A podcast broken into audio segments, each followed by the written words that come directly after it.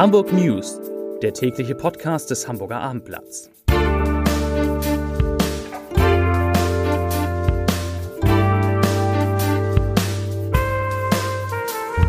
Hallo, moin, moin und herzlich willkommen zu den Nachrichten des Tages. Mein Name ist Matthias Iken und ich verrate Ihnen, wieso der Azubi-Mangel immer schlimmer wird, weshalb die Reichsbürgerszene in Hamburg wächst und warum der Streit im Hafen noch anhalten könnte. Doch zunächst der Blick auf die meistgeklickten Geschichten auf abendblatt.de.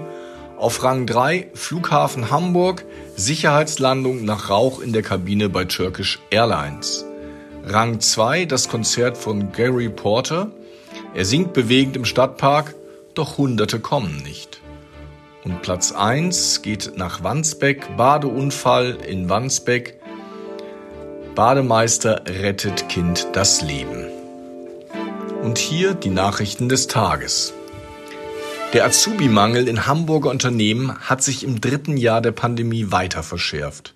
Wenige Tage vor dem Beginn des neuen Ausbildungsjahres in den Betrieben, am 1. August, suchen viele Firmen in der Hansestadt weiterhin nach Bewerbern. Bei der Handwerkskammer und der Handelskammer waren zuletzt 2191 kurzfristig zu besetzende Lehrstellen gemeldet.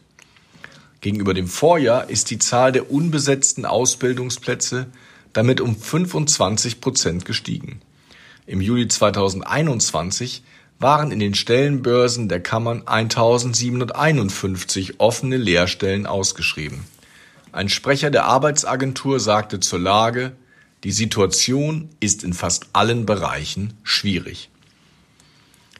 Die Zahl sogenannter Reichsbürger in Hamburg steigt weiter.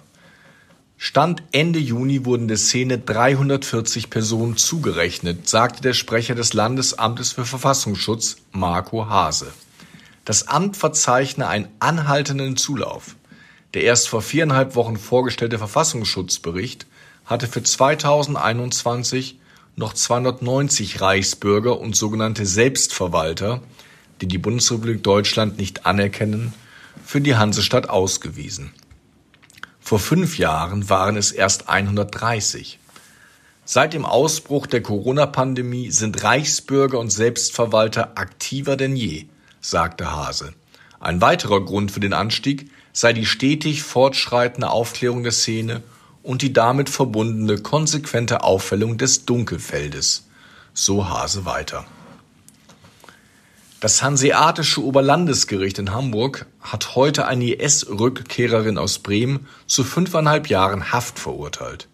Der Staatsschutzsenat sprach die 34 Jahre alte Mutter zweier Kinder wegen Mitgliedschaft in einer terroristischen Vereinigung im Ausland, Beihilfe zum Völkermord, Kriegsverbrechen und Verbrechen gegen die Menschlichkeit durch Versklavung schuldig. Das Gericht sah es als erwiesen an, dass die Frau Mitglied der Terrororganisation Islamischer Staat war.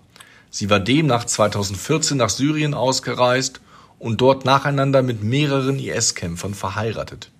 Mit dem letzten Mann soll sie eine Jesidin als Sklavin gehalten und schwer misshandelt haben. Die Bundesanwaltschaft hatte eine Freiheitsstrafe von siebeneinhalb Jahren gefordert, die Verteidigung keinen konkreten Antrag zum Strafmaß gestellt. Knapp zwei Wochen nach dem 58-stündigen Warnstreik der Hafenarbeiter haben die Gewerkschaft Verdi und die Hafenbetriebe heute ihre Tarifgespräche wieder aufgenommen.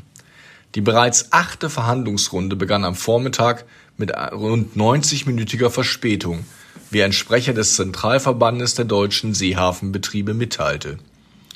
Unmittelbaren Einigungsdruck haben beide Seiten noch nicht. Zwar waren die letzten Runden im Juni und Juli von insgesamt drei Warnsteigs begleitet, mit denen Verdi zuletzt die Abfertigung von Schiffen für 48 Stunden lahmgelegt hatte. Allerdings gibt es schon weitere Gesprächstermine für den 10. und 22. August. Bis dahin sind nach einem Vergleich weitere Warnstreiks ausgeschlossen. Ein Ausflugsdampfer ist auf der Elbe in Hamburg auf Grund gelaufen. 43 Menschen an Bord sind aus Sicherheitsgründen evakuiert worden. Am Dienstagabend fuhr das Schiff wegen Niedrigwassers bei Stromkilometer 606 auf einen Damm auf, wie die Feuerwehr heute mitteilte. Der Dampfer trieb durch auflaufendes Wasser wieder auf und wurde von der Feuerwehr an die Kaimauer gebracht. Der Einsatz dauerte bis zum Morgen. Ein Schaden an dem Schiff war zunächst nicht erkennbar. Es traten weder Flüssigkeiten aus, noch gelangte Wasser in das Schiff. Die genaue Überprüfung eines möglichen Schadens dauert noch an. Verletzte gab es nicht. Das waren die Nachrichten des Tages.